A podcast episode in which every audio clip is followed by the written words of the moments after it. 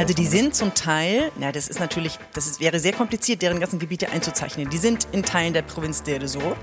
Die haben in, äh, in Raqqa, das ist die erste Provinzhauptstadt letztes Jahr, die IS kontrolliert hat im Sommer, wurde die eingenommen. Das hat keinen interessiert im Westen. Ne? Da wurden auch Frauen gesteinigt und Leute enthauptet. Und Warum hat das keinen interessiert? Das hat keinen interessiert, weil Syrien ist ja eh so kompliziert und dieser Bürgerkrieg und pff, naja, jetzt noch die Dschihadisten, das war nicht so wichtig.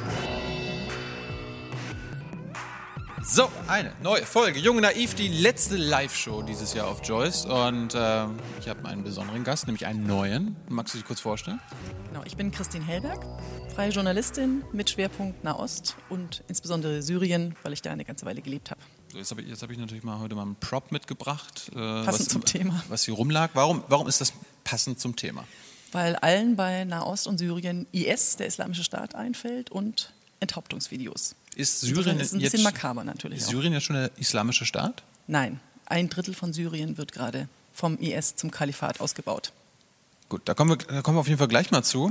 Aber äh, ich wollte eigentlich erstmal so allge- allgemein wissen, äh, gibt es Syrien denn überhaupt noch? Syrien gibt's und es gibt sehr viele Syrer, die dort auf der Flucht sind, die das Land zum Teil verlassen haben. Vor wem? Also wa- warum, warum flüchten die? Warum sind die auf der Flucht? Die fliehen vor der Gewalt in ihrem Land, vor einem Krieg, der ihnen aufgezwungen wurde von ihrem Regime, von Präsident Bashar al-Assad. Aber, aber die, die haben doch die vor ein paar Jahren die, die ganze Demo Demonstration gestartet. Die hat doch nicht Assad Die haben das auch versucht. Genau. Die haben auch versucht zu demonstrieren. Sie haben friedlich demonstriert, mehrere Monate lang. Und das Regime hat eben anders als in Tunesien, wo der Präsident ja weggerannt ist, Ben Ali, oder in Ägypten, wo dann Mubarak irgendwann eingesehen hat, so, das lässt sich nicht mehr halten, hat das Assad-Regime beschlossen, das einfach brutal niederzuschlagen und dem keine Chance zu geben, diese Revolution. März 2011 ging es los, die ersten Demos, die sich ausgeweitet haben im ganzen Land und haben von Anfang an brutal darauf reagiert mit Scharfschützen, Panzern, Luftwaffe, Raketen, Giftgas, Fassbomben.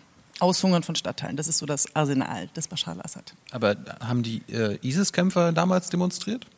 Nein, die ISIS-Kämpfer gab es damals in dem Sinn noch nicht. In Nicht? Syrien gab es auch keine radikalen Dschihadisten oder Islamisten. In Syrien gab es viele Syrer, die einfach mal selbst bestimmen wollten gerne, wer sie regiert, die für Freiheit auf die Straße gingen, vor allem für Würde. Das Würde. konnten sie vorher nicht, oder was? Nee, das konnten sie vorher nicht. Also wir haben in Syrien so 40 Jahre, über 40 Jahre Einparteienherrschaft, sozialistisch, also Baath-Partei, ne? das ist so das Stichwort. Zählte damals auch so zu den Bruderstaaten der Sowjetunion. Schnurrbartpartei oder was war das? Nein. Ja, da waren viele mit Schnurrbart, aber also ist, äh, Baath-Partei war ja auch im Irak an der Macht, ne? waren zwei eigentlich verfeindete Flügel der Baath-Partei, bisschen kompliziert. Keine Ahnung. Ja, genau. Also das war so eine säkular-nationalistische arabische Partei, Keine, die keine, eben du sollst keine 63 Fremdwörter benutzen. Ja, okay. Säkular Arabisch. Heißt, Arabisch ist klar, aber Arabisch ist säkular? klar. Säkular ist äh, nicht religiös, also basierend auf ähm, einer politischen Ordnung, die sich nicht von Religionen dominieren lässt. Jetzt mal. Ja. Ja, so ungefähr. Säkular ist doch kein Fremdwort. Kennt hier doch jeder. Manchmal schon. Aber säkular ist ein interessantes Stichwort, weil hier ist es total positiv besetzt. Weil wir denken ja immer, säkular ist demokratisch, ist frei und gut. Und im Nahen Osten ist säkular sehr negativ besetzt. Nein. Doch, weil, ja, weil die letzten Jahrzehnte eben von Diktatoren geprägt waren, eben in all diesen Ländern, von Tunesien über Ägypten, Syrien, die von sich sagten, sie sind säkular, aber eben diktatorisch. Und es waren die Eliten im Land, die eben auch säkular waren in Tunesien, ne, die alle Französisch sprachen und so, die sich bereichert haben, die äh, auf Kosten des Volkes gelebt haben und die andere unterdrückt haben. Und es waren die Islamisten, also diejenigen, die eher politischen Islam wollten, die in den Gefängnissen saßen und gefoltert wurden. Deswegen sofort nach freien Wahlen gewinnen in der Regel islamische Parteien gerade im Nahen Osten. Denn mehr Demokratie bedeutet erstmal mehr politischer Islam. Ihr könnt übrigens Christine ähm, auch eure naiven Fragen stellen per im Live-Chat und über Twitter, Hashtag Joyce.de, glaube ich, jung, jung naiv live. Ähm, aber ähm, wer hat denn da damals angefangen zu demonstrieren? Also gibt es die, sind die Leute, die damals noch gegen Assad demonstriert haben, kämpfen die jetzt immer noch gegen den? Oder wurden die jetzt abgelöst von ISIS?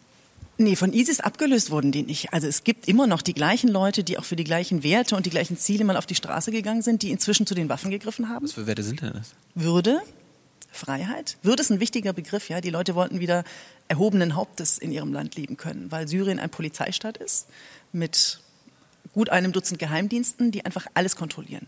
Jede Nachbarschaft, jede Uni, alles ist einfach äh, durchsetzt von diesem Geheimdienst. Das heißt, es ist totale Willkür. Alles, was ich mache, kann irgendwie dazu führen, dass ich verhaftet werde, mein Geschäft geschlossen wird, meine Existenz ruiniert ist. Und das ist ein Leben mit ständiger Angst gewesen. Und diese Angst hat eigentlich auch dazu geführt, dass die Syrer stillgehalten haben. Ja. Und ich, ich war im Februar 2011 das letzte Mal in Syrien und habe dort Oppositionelle, so die führenden oppositionellen Köpfe des Landes, ne, die man immer so kennt und trifft als Journalist, die habe ich getroffen. Die haben gesagt, ach, was da in Tunesien passiert und in Ägypten, brauchen wir in Syrien mindestens ein Jahr noch, passiert hier nicht. Und ein Monat später gingen die ersten Syrer demonstrieren. Ganz im Süden des Landes. Das war noch so eine lokale Geschichte mit Schulkindern, die so Anti-Regime-Parolen an die Hauswand gesprüht hatten, dafür gefangen genommen wurden, gefoltert wurden. Und die Eltern gingen zu dem lokalen Geheimdienstmenschen und haben gesagt, lasst unsere Kinder frei. Und er hat gesagt, vergesst diese Kinder, geht nach Hause und macht neue. Und wenn ihr es nicht schafft, dann schickt mir eure Frauen vorbei. Und das war zu viel für diese. Im Ernst? Ganz im Ernst. Das ist die Geschichte. Es war ein Cousin des Präsidenten, der in Dara, im südsyrischen Dara, der eben äh, dafür zuständig war, für die Sicherheit in dem Ort. Und das war, das hat das Fass echt zum Überlaufen gebracht. Also die ersten Demos gingen eigentlich darum, dass sie die Kinder frei haben wollten. Und eben deswegen sage ich Würde, also dass man überhaupt mal wieder hinstehen kann und für seine Werte oder überhaupt sich, sich als Mensch fühlen kann, der ohne Angst irgendwo hingeht. Aber du sagst Polizeistaat, äh, ich habe trotzdem mitbekommen, irgendwie, da war letztens auch eine Wahl und vor ein paar Jahren war auch schon mal eine Wahl. Also ist das denn nicht eine Demokratie, wenn es eine Wahl gibt?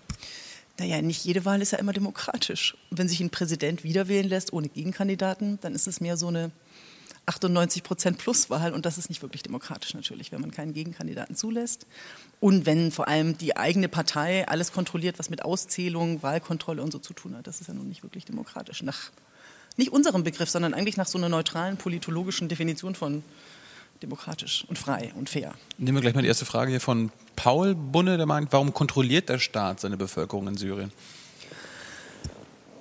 Damit diejenigen, die dort herrschen, an der Macht bleiben. Also das, was das Assad-Regime, sage ich jetzt immer mal, also Bashar al-Assad ist der Sohn von Hafez al-Assad, der dort 1970, 71 an die Macht kam und der einfach ein System etabliert hat, das ihm ermöglicht, an der Macht zu bleiben. So. Und sein Sohn hat es geerbt im Jahr 2000 und um ihn herum sind diverse Familienmitglieder und auch einige andere, die einfach krampfhaft an dieser Macht festhalten und die nicht abgeben wollen.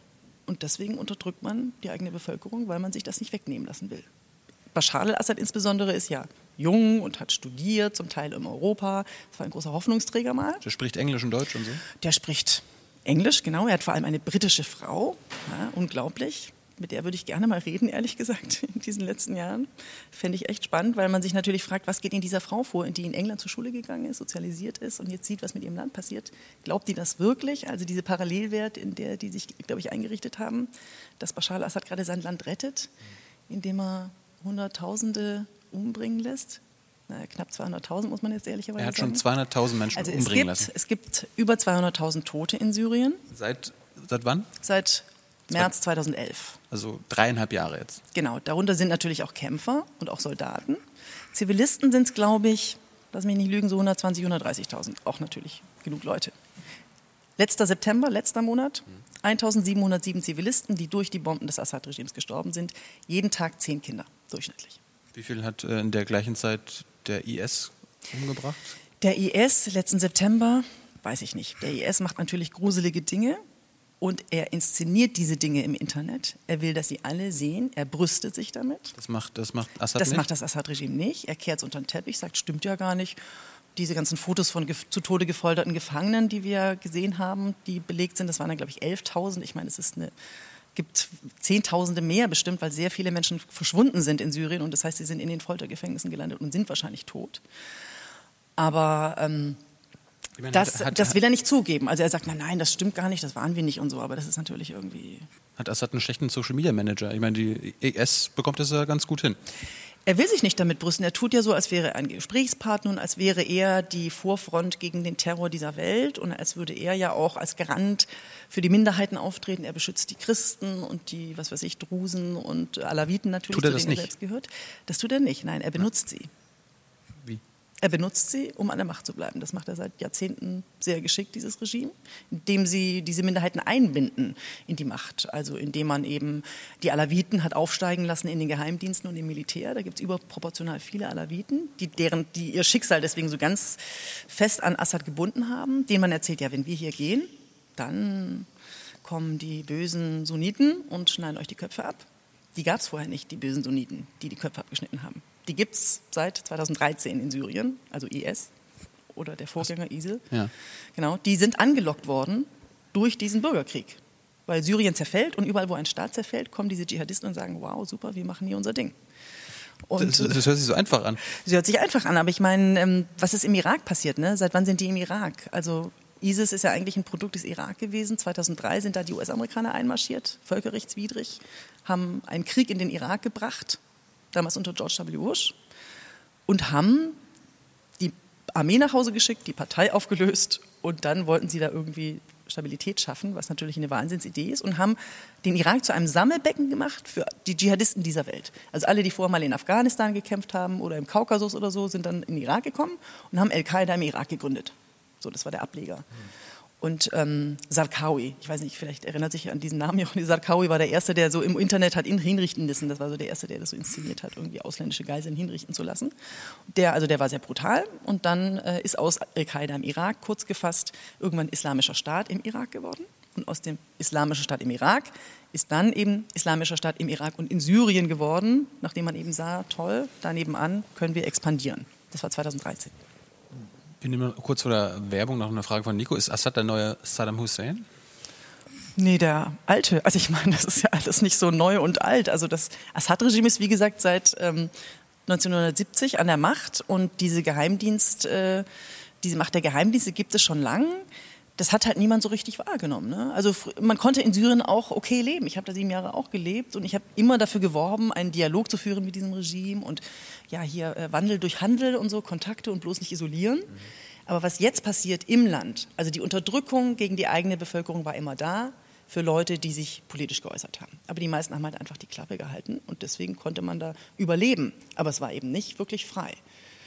Und jetzt sind einfach so viele Leute aufgestanden und haben eben sich gegen Assad erhoben, dass er gesagt hat, so, also das sind alles meine Terroristen. Ne? Die Frau, die da Medikamente durch die Checkpoint schmuggelt, das Kind, das irgendwelche Anti-Assad-Parolen Parolen ruft und der Demonstrant, der äh, ein Glas Wasser dem Soldaten gibt und sagt, du bist doch mein Bruder, warum schießt du auf mich? Das sind alles Assads Terroristen. Die bekämpft Assad. Und äh, wer da eigentlich gegen wen kämpft und äh, wie, wie das überhaupt in Syrien alles aussieht, das äh, besprechen wir gleich nach der Werbung. Bis gleich. So, da sind wir wieder, Jung Naiv live. Wir machen heute die letzte Folge in diesem Jahr äh, zu Syrien. Und ich habe wen, wen da? Wer bist du? Christine Hellberg. Und Christine, wir waren jetzt gerade bei Syrien. Vielleicht magst du mal mit diesem schönen Prop Sehr äh, gern. Zeigen. Also äh, gib uns mal einen Überblick. Was müssen wir jetzt, wenn wir diese? Das ist das Land Syrien. Das ist Syrien. Das liegt im Nahen Osten. Hier im Norden die Türkei. Mhm. Da waren, da waren wir, NATO-Grenze. da waren wir jetzt dieses Jahr im Sommer. Genau, da wart ihr hier, genau. An der Grenze zu Gaza, glaube ich. Ne? Auch, ja. Auch, okay, alles klar. Und ähm, also das hier ist ja, wie gesagt, Türkei-NATO-Partner, wichtig so für die politische, zum politischen Verständnis. Hier ist der Irak.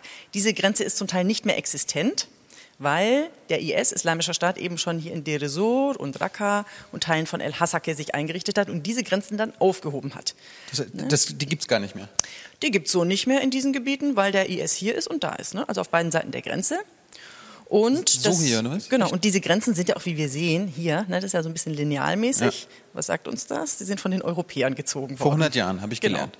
Genau, also die Briten und die Franzosen haben gesagt, wir teilen mal das Osmanische Reich auf. Zack, zack, zack. Ihr Briten da, wir Franzosen hier. Mhm. Also Syrien war französisches Mandatsgebiet.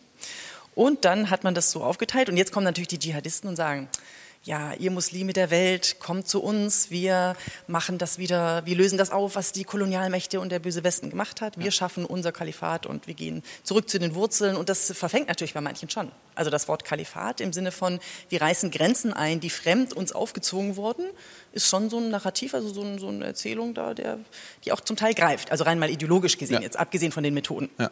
Okay. Hier ist Damaskus, das ist die Hauptstadt. Hier. Da wohnt äh, unser Assad. Da wohnt Bashar al-Assad mit seiner Familie immer noch, genau. Und das ist der Ort Dara, von dem ich vorhin schon erzählt habe, weil da die Revolution losging. Das war das mit den Schulkindern. Das war hier, ganz im Süden. Und Wo, wo, wo ist dieses berühmte Kobane? Kobane ist ganz im Norden an der Grenze. Ich glaube hier. Nicht, dass ich jetzt was falsches sage, da oder da. Das also hier Türkei? jedenfalls. Das ist die Türkei, direkt an der türkischen Grenze. Ja.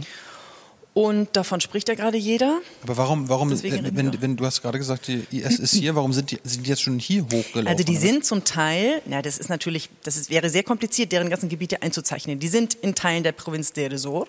Die haben in, äh, in Raqqa, das ist die erste Provinzhauptstadt letztes Jahr, die IS kontrolliert hat Mhm. im Sommer. Wurde die eingenommen. Das hat keinen interessiert im Westen. Ne? Da wurden auch Frauen gesteinigt und Leute enthauptet. Und Warum hat das keinen interessiert? Das hat keinen interessiert, weil Syrien ist ja eh so kompliziert und dieser Bürgerkrieg und naja, jetzt noch die Dschihadisten, das war nicht so wichtig. Ich meine, wir, also wir sage ich jetzt mal, alle Leute, die sich mit Syrien befassen, haben das kommen sehen. Ja. Wir haben seit 2011, 2012 gesagt, die Leute radikalisieren sich, das wird immer schlimmer, das zieht Dschihadisten an aus aller Welt, weil, wie gesagt, zerfallender Staat, keiner kontrolliert das, das ist natürlich gefundenes Fressen immer für solche Gruppen. Glaubst du, glaubst du wenn, wenn es da vielleicht andere Opfer gegeben hätte, als die es gegeben hat, also vielleicht von anderen religiösen ja, das, so äh, sehen das natürlich, genau, so, so, sehen das natürlich sehr viele Syrer, die sagen, ja, also der Westen kümmert sich eh nur um die Minderheiten in Raqqa leben aber arabische Sunniten. Ja. Und sowohl die Araber sind die Mehrheit in Syrien als auch die Sunniten ja. stellen die Mehrheit in Syrien. Und wir sind ja eigentlich aufgewacht, als die Christen in Mosul, das ist dann wieder im Irak, vertrieben wurden. Also mhm. Mosul, große Stadt im Nordirak. Ja. Da wurden die Christen vertrieben und dann wurden die Jesiden noch in die Berge geschickt, da ins Sinjar-Gebirge, das ist dann irgendwo hier. Nee, Moment, äh, da will ich mich jetzt nicht festlegen. Mhm. Ähm, und dann haben wir gesagt, oh, Völkermord, furchtbar, was passiert mit den Christen, mit den Jesiden? Plötzlich. Aber solange die Opfer eben nur Sunniten waren, hat es uns nicht interessiert. So sehen das sehr viele Syrer und das ist tragisch. Meinst, meinst du, wenn, wenn es schon damals irgendwie diese, es gab diese Chemiewaffenangriffe und so weiter, wenn, wenn da Jesiden oder Christen zum Opfer gefallen wären, dass es eine andere Reaktion gegeben hätte? Ich weiß es nicht, aber Tatsache ist, dass wir auf sowas natürlich schon immer anders reagieren. Mhm. Ich glaube, nach dem Chemiewaffenangriff wollte einfach keiner eingreifen. Und Obama, der US-Präsident, hatte nun mal dummerweise so eine rote Linie gezogen. Und zum Glück kam ihm dann ja Russland zu Hilfe, weil ja. Russland ja dann Assad überzeugt hat, dass er doch bitte seine Chemiewaffen abgeben könnte. Ja. Und dann waren alle glücklich, haben gesagt, super, diplomatischer Durchbruch. Assad darf nicht mehr mit Chemiewaffen töten, nur noch mit Fassbomben, Aushungern, Raketen und allem anderen. Hauptsache, die mit Chemiewaffen töten. Genau. Und dann gab es ein Plakat aus einer sehr wichtigen Stadt, äh, Kafr Nabul. Das liegt zwischen Aleppo und Idlib irgendwo. Ja. Das ist so für mich äh, der Barometer der syrischen Revolution. Das sind, ist eine ganz aktive Szene dort von Leuten, die erstens Englisch sprechen, weil da ein Englischlehrer lebt, die ihre Plakate eben auf Englisch malen und sehr bunt, ja. weil dort so ein künstlerisch ambitionierter junger Mann wohnt, die also immer ganz tolle bunte Plakate auf Englisch malen, ja. jede Woche, zu jeder Freitagsdemo und jede Woche hat immer noch ein Motto in Syrien und das Plakat nach diesem Chemiewaffendeal lautete lieber Westen, wenn es euch nur um die Chemiewaffen geht, dann lasst sie doch bitte Assad, denn wir wollen lieber durch Chemiewaffen sterben als durch Bomben. Das ist nämlich angenehmer. Wenigstens haben sie Humor. Die haben Galgen, einen sehr zynischen Galgenhumor, Galgenhumor. Es ist unglaublich und ähm, stehen da immer noch und demonstrieren. Was mich jetzt noch interessiert, erstmal, ähm, hat Syrien Öl? Ein bisschen. Aber Oder? nicht so viel, dass es sich lohnen würde, deswegen Krieg anzuzetteln. Das Öl liegt hier oh, da, da, da, da, wo die IS jetzt gerade ist. Genau. Der IS ist ja, warum ist er denn da hingegangen, ist die Frage. Also, erste Mal kam er ja aus dem Irak. Ja. Und der IS ist überall dort hingegangen, wo Assad schon weg war. Das ist halt das Interessante. Die sind da nicht nach Syrien gegangen, um Assad zu bekämpfen, sondern sie sind dorthin gegangen, um Territorium aufzubauen. Also möglichst viel Land. Verlassenes Gebiet äh, ja, es war ja nicht verlassen. Aber du hast gerade gesagt, Assad ist raus. Dieses Schwert weglegen. Äh, genau, also es war ja nicht wirklich verlassen, denn diese Gebiete waren eben befreit, in Anführungszeichen, ah. sagen die Revolutionäre von Assad. Also Assad war vertrieben durch die Rebellen. Durch, durch unsere, wie heißt das mal so schön, moderaten Rebellen? Naja, es gibt diese, wir sollen da keine Fremdwörter benutzen. So. Also gemäßigte. Gemäßigt. Aber gemäßigte Rebellen, ja genau. Also gemäßigt ist eine Frage der Definition. Ne? Ja, wie definierst du das? Genau, also es kommt wie, immer auf den Kontext an. Also ich meine, wenn du, wenn du ja jetzt Leute suchst, die für gleichgeschlechtliche Partnerschaften sind und ja. heiraten von Schwulen, dann wirst du da niemanden finden in Syrien und im Nahen Osten eh schwierig zu finden. Also wenn das gemäßigt ist. Hm. Aber gemäßigt in dem jetzigen aktuellen Kontext, wenn auf der anderen Seite so Hardcore-Dschihadisten stehen, die sind, ist, die sind gegen die Homo-Ehe. Die sind ziemlich definitiv gegen die Homo-Ehe und vieles andere, was davor kommt. Ja. Und deswegen muss man gemäßigt natürlich sich überlegen, was, was ist jetzt gemäßigt. Ne? Also ich, meine Grenze ist, sage ich mal, in ja. Syrien. Es gibt Leute, die kämpfen für ein syrisches Ziel nämlich dieses Regime zu stürzen und irgendwie selbstbestimmt was aufzubauen. Was das nachher ist, ob das ein islamischer Staat ist, ob das ein säkularer Staat ist, ob das ein Nationalstaat ist, ob das föderal wird, wie auch immer, das ist deren Sache, ja. finde ich. So. Ja. Aber die haben nur das Ziel, Damaskus äh, zu befreien und dieses Land irgendwie selbst zu verwalten. Das sind für mich jetzt aktuell Leute, die wir unterstützen sollten, weil die eben keinen internationalen Dschihad folgen. Mhm. Weil die ganzen anderen, diese IS-Leute, die sind ja hier nur auf Zwischenstation. Die machen eine Zwischenstation auf ihren internationalen globalen Dschihad. So, und äh, die sagen hier Syrien schön, wir machen mal hier schon mal einen Kalifatstaat, aber eigentlich wollen wir ja noch nach Jerusalem, hier unten, den Libanon. Die, also wollen, nach, die wollen nach Jerusalem. Ja, Jerusalem und Libanon und Irak und da unten sehen wir Jordanien. ne, Irak, und dann kommt da hinten Saudi-Arabien. Dann hinten kommen dann noch die Emirate, alles erklärtes Ziel des IS, um dort den Kalifatstaat zu errichten. Aber ganz kurz nochmal, also die, die sind quasi da reinmarschiert, wo die Assad-Truppen schon weggemacht Genau. worden Die sind von, von den Rebellen. Genau, und dann haben sie die, die Rebellen, Rebellen haben verloren gegen genau. äh, ISIS. Genau, die IS sind gekommen und haben die Rebellen angegriffen. Ah. Das heißt, die Rebellen sahen sich auf einmal in einem Zweifrontenkrieg. Nämlich auf der, Seite des, auf der einen Seite noch das Assad-Regime und auf der anderen jetzt diese Dschihadisten da. Und das hat sie natürlich zusätzlich geschwächt. Ich habe sogar mal gehört, äh, dass wenn, wenn die Rebellen gegen die IS gekämpft haben, dass Assad teilweise eingegriffen hat und die Rebellen bombardiert hat. Das zum einen, also es gibt einige Fälle, wo das wohl nachgewiesen ist, dass es so eine indirekte, dass es Absprachen gab oder auch geheimdienstliche Zusammenarbeit. Man muss auch wissen, dass in Syrien jahrelang Al-Qaida-Anhänger in den Gefängnissen saßen und dass Bashar al-Assad die nacheinander ab Frühjahr 2011 entlassen hat. Nein. Ja, also Adra, das ist so das Zentralgefängnis in, Syr in Damaskus. Ne, so. Also da habe ich jemanden getroffen, der dort auch jahrelang einsaß, so als Aktivist. Der kennt diese ganze Al-Qaida-Szene, weil der mit denen halt, die haben so Gefängnisrevolten organisiert. Das war alles ziemlich furchtbar. Und der kennt die deswegen ganz gut. Und der hat mir genau gesagt, also April 2011 der und der und der raus, Mai 2011 kamen die und die, die, die schlimmsten zuerst. Ja. Also Assad hat die ausgesät, ne, wie so eine Saat des Terrors und die ist halt total aufgegangen. Die sind losgegangen und haben sich ihre Leute gesucht und mindestens vier von denen sind jetzt IS, ähm, sind da im- beim IS etabliert. Ha- Haben die Rebellen denn noch irgendwelche Territorien gerade? Also Tja. kontrollieren die noch irgendwas, was Ja, nicht also IS kontrolliert oder Assad? Ja, also in Aleppo wird gerade ganz heftig gekämpft. Aleppo ist eigentlich so in Gefahr, dass der Westen sagen müsste, da müssen wir jetzt was tun, weil die Rebellen eben eingeschlossen werden, gerade von Assad auf der einen Seite und IS auf der anderen Seite.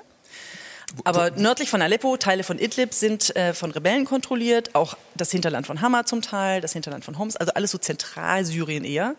Die, die Vororte von Damaskus zum Beispiel. Ja. Hier bis runter nach Dara. Also hier gibt es so eine Achse, so ganz grob gesagt, das ist alles sehr vereinfachend, die von Rebellen kontrolliert wird. Rebellen sage ich jetzt eben immer. Wo so sind denn die Kurden? die Kurden. Die Kurden leben so im Nordosten, hier so.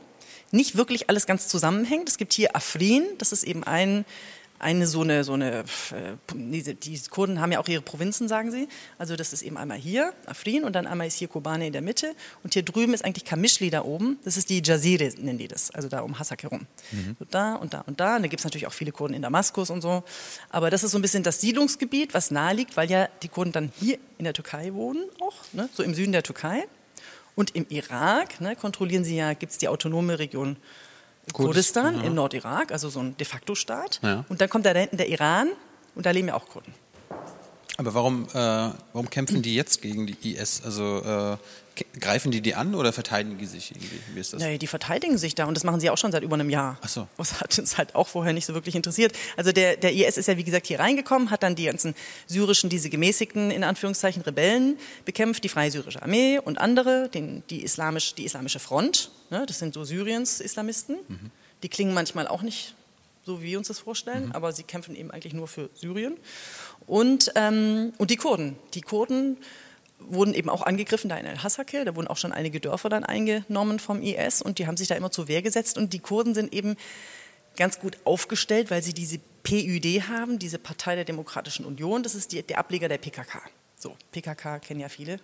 Ne, PKK hier in der Türkei immer gekämpft gegen den Zentralstaat und Ist- so. ist in Miliz- Deutschland, glaub ich, immer noch eine Terrororganisation. Terrororganisation, genau, in Europa, USA immer noch auf der Terrorliste. Haben die, haben die Kurden denn Öl?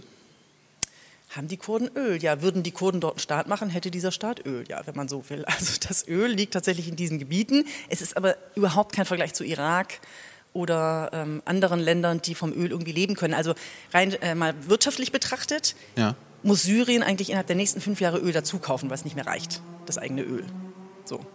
Aber es ist wichtig, wenn man dran denkt an Föderation oder Aufteilung, ne? so welche, welche Provinz darf da was wen kontrollieren. Ist ja auch im Irak das große Problem, ne? wer darf dann da im Norden die Ölfelder kontrollieren, wie teilt man das auf. Dafür ist es dann wieder wichtig natürlich, das Öl, das stimmt. So, jetzt haben wir noch eine Minute. Ähm,